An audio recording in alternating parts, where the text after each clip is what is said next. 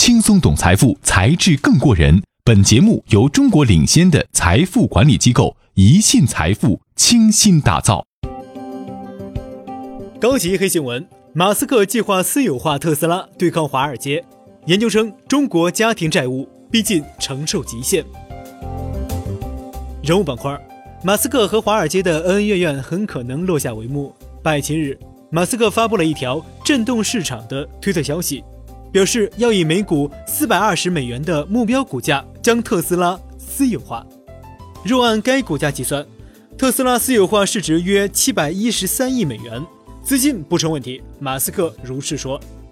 对于如此决定，在给全体员工的一封内部信中，马斯克解释称：首先，股价剧烈波动对特斯拉所有人，尤其是股东会产生影响；其次，作为上市公司。公开财务信息会影响特斯拉的决策，不适合特斯拉长期利益。最后，作为股票市场历史上最短缺的股票，公开意味着有大量的人有动机攻击公司。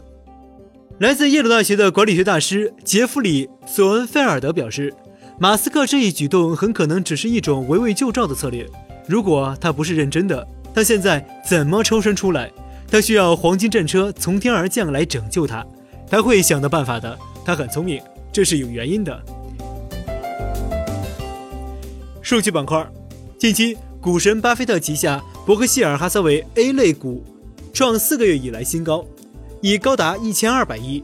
值得注意的是，公司手头持有的现金规模也接近历史新高。有市场人士猜测称，伯克希尔现金储备的变化可能预示着金融危机即将到来。上海财经大学高等研究院目前发布的一份报告指出，截止二零一七年，我国家庭债务与可支配收入之比高达百分之一百零七点二，已经超过美国当前水平，更是逼近美国金融危机的前峰值。八月六号，为了庆祝巨无霸汉堡诞生五十周年，麦当劳在五十多个国家同步发行六百二十万枚收藏币 Make Coin，中国也位列其中。令人意外的是。这款麦克币竟然在发行后一小时内身价就迅速暴涨超过三十倍。软银创始人孙正义对 AI 充满信心，并非新鲜事，每隔一段时间就会为 AI 站台。最近，孙正义又说，他将百分之九十七的时间和精力都投入到 AI 领域，展现出对 AI 的坚定信仰。中国汽车流通协会最新数据显示。六月，中国汽车进口量同比下降百分之八十七点一。中汽协进口车委员会主任王存认为，上半年进口车下滑幅度如此之大，在历史上都比较少见。而进口量下滑主要是受到关税政策的影响。在坚决遏制房价上涨的政策目标下，中国楼市调控古典秘籍。据中原地产统计，二零一八年一到七月份。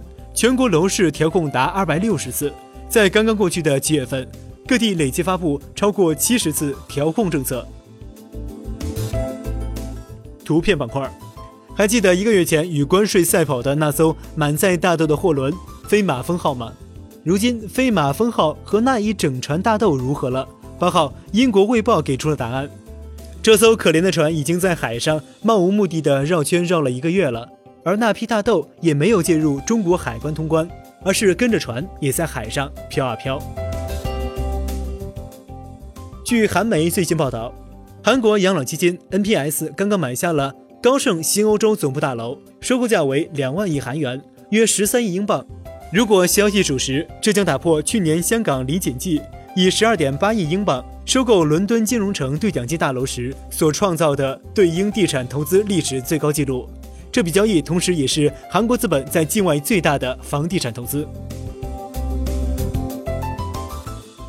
今年入夏以来，各地持续高温不断，而就连北极圈内最近也都达到了罕见的三十二度。在这样的高温攻势之下，许多冰川已经融化，导致北极熊在硕大的海域里难以找到休息的地方。有科学家预称，全球气温的持续上升将导致北极熊或在四十年内灭绝。声音板块，微软创始人比尔盖茨，这些贸易问题当然是可怕的，因为如果你让人们转向内部，提高关税，全球经济就不会那么好，贸易能带来巨大的利益。摩根大通首席美国经济学家迈克尔·费拉里。要记住，最重要的事情是，财政部确实在美元政策上具有正式的主导权。如果他们选择出手，他们的确有约一千亿美元的基金用于干预货币市场。百度创始人李彦宏，如果谷歌决定回到中国，我们非常有信心再 PK 一次，再赢一次。高盛前总裁加里科恩，我认为银行在零八年的表现比现在的一些社交媒体公司更有责任感，而且后者还在影响世界的每一个人。银行从来没有这么大的能力。视频板块，最近美国一家 3D 打印公司 Abenscore 在俄罗斯小镇 s t i l b o r 上用二十四小时建了一座三十八平方米的房子。俯瞰像天气图上使用的一个飓风符号，这个形状非常恰当，二十四小时就建成，堪称飓风速度。以往一些号称 3D 打印的建筑物，大多是预先打印好若干房屋结构，然后再拼接而成。而 Abenscore 公司研发了可以完整打印出房屋主体墙结构的 3D 打印机，前期施工准备大约花费约三十分钟，施工过程需要两名工人值守。3D 打印机最多可以盖出一栋三层楼，每层最大面积能达到一百三十二平方米。